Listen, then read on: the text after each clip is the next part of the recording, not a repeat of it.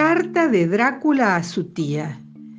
Querida tía Brucolaca, cuánta razón tenías vos y el tío Malmuerto cuando me decían que nunca me asomara de día fuera del castillo. Te cuento. El jueves puse el despertador a las 12 de la noche, como siempre, y sonó a las 12 del mediodía. ¡Qué desgracia! Un rayo de sol me dio en plena cara y cuando quise acordarme me había llenado de pecas.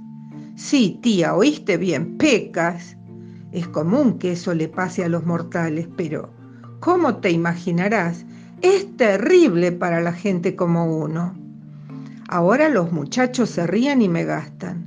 Boris, Vampiro Fredo, el bebé colmillo, no quieren salir conmigo más de noche. Dicen que soy un quemo. Por favor, titita, mandame 120 pomos de pecasín y una crema para la napia, que se me peló un poco. No te demores, voy a quedarme encerrado hasta que recupere mi saludable color verdoso. Un beso de tu sobrino que te adora, Drácula.